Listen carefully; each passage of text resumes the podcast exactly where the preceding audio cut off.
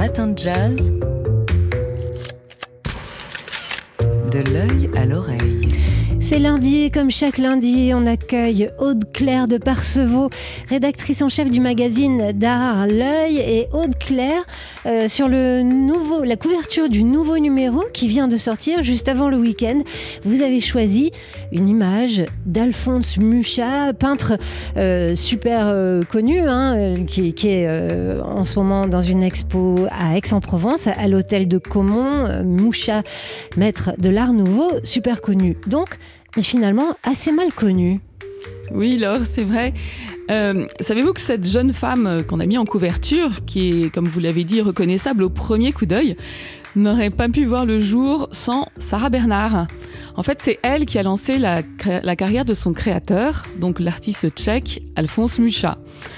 Tout s'est passé euh, au mois de décembre, juste avant Noël, en 1894. Euh, elle a un drame qu'elle joue euh, et dont elle tient la vedette. Ça s'appelle Gismonda et en fait, ça n'arrive pas à décoller malgré la célébrité de Sarah Bernard.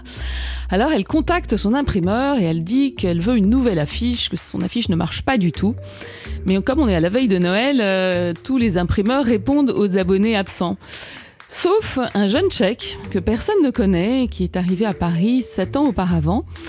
Et celui-ci présente un travail euh, à son imprimeur qui le trouve absolument affreux, mais comme il n'a pas le choix, il va quand même euh, le proposer euh, à Sarah Bernard. Et elle, tout de suite, elle adore. Elle aime tellement ce travail qu'elle signe immédiatement un contrat de six ans avec lui.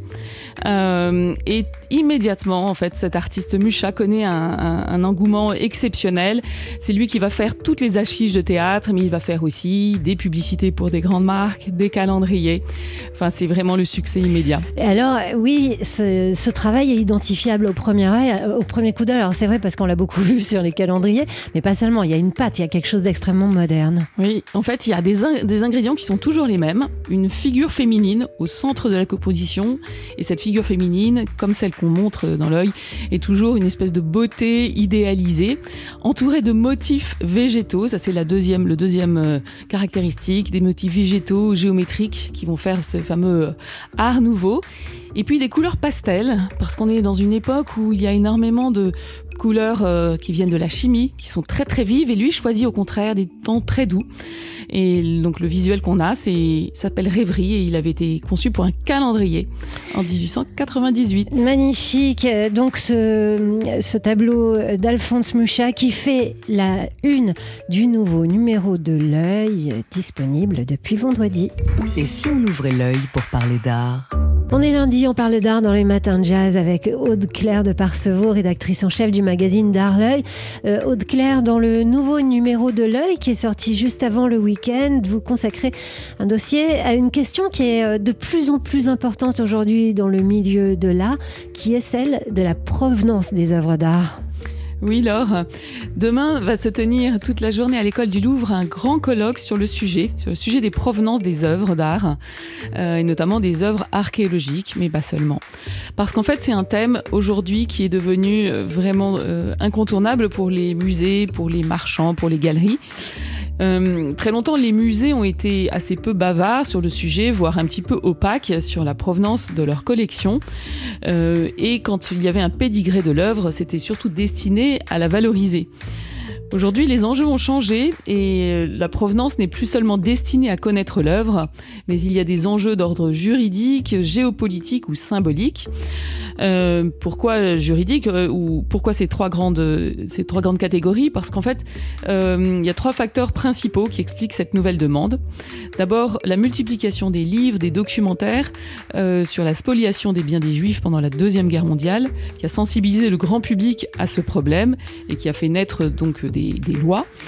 Euh, mais aussi, il y a eu l'explosion du trafic d'œuvres archéologiques pendant la guerre de Syrie et l'élaboration d'une liste rouge d'œuvres volées et qui a mis en lumière le fait que des salles de vente ou des musées pouvaient contenir des œuvres issues de ces trafics.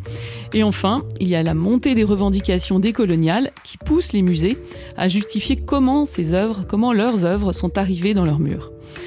Et alors face à ces nombreuses questions, on constate qu'il y a un très fort besoin d'outils méthodologiques pour apprendre à recomposer un historique, maîtriser des outils d'inventaire ou bien savoir même interpréter des étiquettes. Et pour toutes ces raisons, sont apparus des nouveaux métiers qui sont celui de chargé de provenance. Euh, le musée du Quai Branly, le musée de l'armée ou le musée d'Orsay, par exemple, ont ce type de professionnels. Et l'école du Louvre, elle, a mis au point un master bien sensible et provenance, ou bien il y a aussi un DU à Paris-Nanterre de recherche de provenance. Le problème, c'est que toutes ces enquêtes demandent énormément de temps et souvent des collaborations internationales. Et la tâche est aussi rendue très difficile parce que les contextes ont changé. Parfois, les lois n'existaient pas ou elles étaient différentes. Et donc, tout l'enjeu est d'arriver à, comprendre dans quel cadre ces transferts d'objets ont eu lieu et s'ils étaient légitimes ou équitables. Un colloque, donc, qui se déroule demain à l'école du Louvre à Paris et un dossier dans le nouveau numéro de l'œil. Et si on ouvrait l'œil pour parler d'art? En ce moment, la galerie Polka propose un accrochage qui met en regard les photos en noir et blanc de Marc Ribou et les photos en couleur de Steve McCurry. L'un et l'autre ont fait ce même voyage photographique vers l'Orient, le premier dans les années 50 et le second dans les années 70. Et c'est lui, l'américain Steve McCurry, qui nous guide hein, dans cette exposition au micro de Marine Gibert. C'est notre feuilleton de la semaine.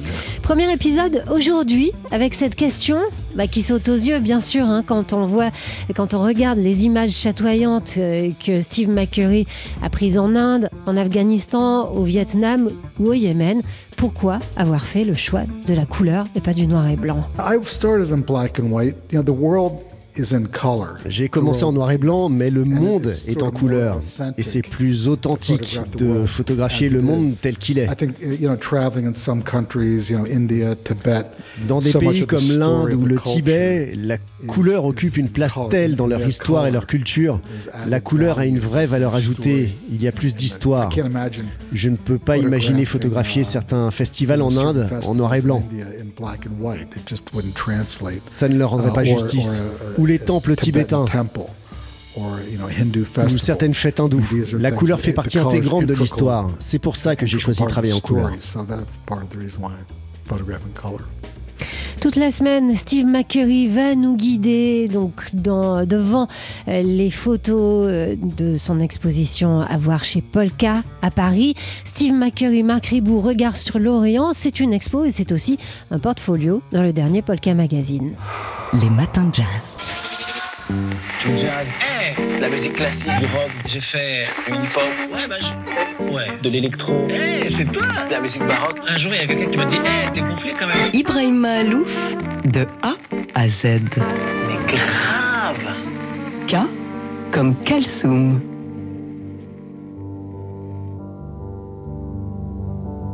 Oum Kulthum, c'est la, la, la, plus grande diva du monde arabe. Moi, j'ai l'habitude de dire que c'est le seul sujet sur lequel tous les Arabes sont d'accord.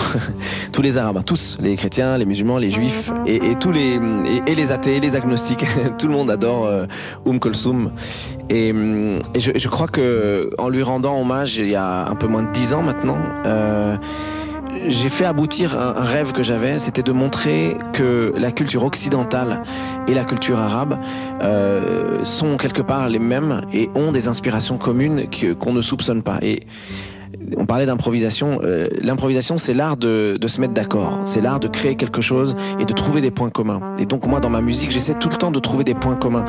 Et là, je me disais, en tant qu'arabe occidental, je devrais pouvoir trouver un point commun artistique et voilà, et reprendre cette grande tradition du tarab. C'est vraiment, il n'y a rien de plus spirituel et traditionnel dans la culture arabe que la voix d'Oum Kulthum et ses, et ses chants de Bari Hamdi, etc. De prendre ça et de montrer qu'en fait, en le jouant avec un quintet de jazz, avec Clarence Penn, avec Larry Grenadier, avec Mark Turner, avec Frank Wust, et ben en fait on se rend compte que c'est exactement le même message, mais c'est juste qu'on le transmet avec deux langues différentes.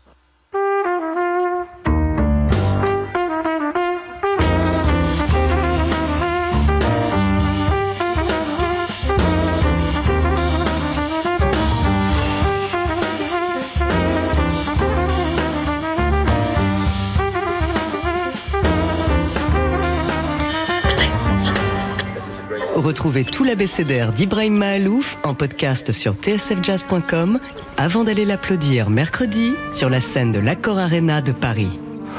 Les matins de jazz. Alors, c'est une musicienne extrêmement active dont on va vous parler tout de suite. Il y a quelques jours, elle montait sur scène euh, au théâtre Athénée Louis Jouvet euh, pour jouer la musique euh, sur scène, enfin pour, pour jouer et interpréter euh, la musique écrite pour la pièce de Simon Abkarian, on vous en a parlé. Elle sera dans une semaine pile dans notre studio pour euh, jouer sur notre piano à l'occasion de son passage au Festival Jazz au fil de l'Oise.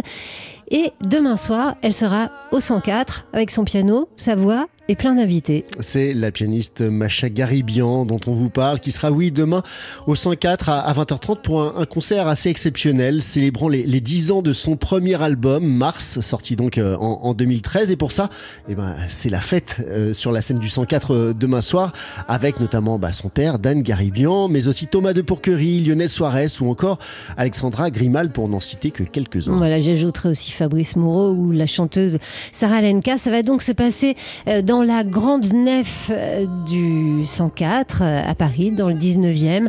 Macha Garibian, si vous êtes dans le coin, il faut aller la voir. Ça ressemble à ça, c'est assez magnifique.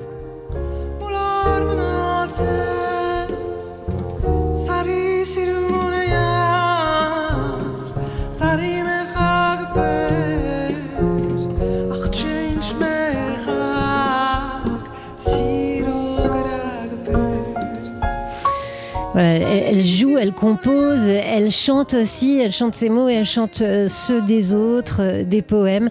Macha Garibian qui sera donc au 104 demain soir pour fêter les 10 ans de son premier album Mars. Les matins de jazz. C'est euh, la série, une série française en ce moment à ne pas manquer. Il y a deux semaines, lors de la diffusion sur France 2 des deux premiers épisodes de la série, 3 millions et demi de spectateurs ont été réunis euh, devant leur télé, devant leur écran et depuis le replay a dépassé le million de vues. Et d'ailleurs les deux derniers épisodes sont diffusés ce soir sur France 2 mais l'intégralité hein, de cette série donc est, déjà disponible sur Plus, la plateforme de streaming de France Télévisions. Cette série c'est Sambre, mini-série de 6 épisodes qui nous plonge donc dans le terrible parcours du violeur de la Sambre, un parcours qui a duré 30 ans, un monsieur tout le monde condamné en 2022 à 20 ans de réclusion criminelle pour 54 quatre viols, tentatives de viol et agressions sexuelles. Pour cette série, le réalisateur François-Xavier Delestrade s'est appuyé sur le travail de la journaliste et écrivaine Alice Géraud, qui, qui co-signe le scénario d'ailleurs, et sur euh, son livre Sambre, radioscopie d'un fait divers, un ouvrage paru en janvier dernier aux éditions JC Lattès. Les faits se déroulent donc entre 1988 et 2018. Des agressions de femmes se succèdent dans le nord de la France selon toujours le même mode opératoire et pourtant les enquêtes, quand elles sont ouvertes, au placard pour la plupart. La parole des victimes est dénigrée, voire moquée. L'inertie de l'appareil judiciaire et policier, les négligences, au-delà du fait divers, Sambre montre à quel point la parole des femmes est mise de côté, qu'elles soient victimes donc, mais aussi juge d'instruction ou maire d'une commune frappée par le drame. La série vaut aussi, il faut le signaler, hein, pour sa mise en scène et son casting. On citera Olivier Gourmet, Noémie Lovski, Alix Poisson ou encore Clémence Poésie. Sambre, donc euh, série française de François-Xavier Deleuze qui sera euh, ce soir à voir. Je, l'ai appelé François, c'est ça? C'est bien lui. Hein. oui, c'est ça, François Xavier, euh, qui, dont, on va pouvoir voir les deux derniers épisodes. Donc ce soir à partir de 21h10 sur France 2. Et toute la série, l'intégralité des six épisodes euh, est déjà disponible en streaming sur Plus, la plateforme de streaming de France Télé. Les matins de jazz.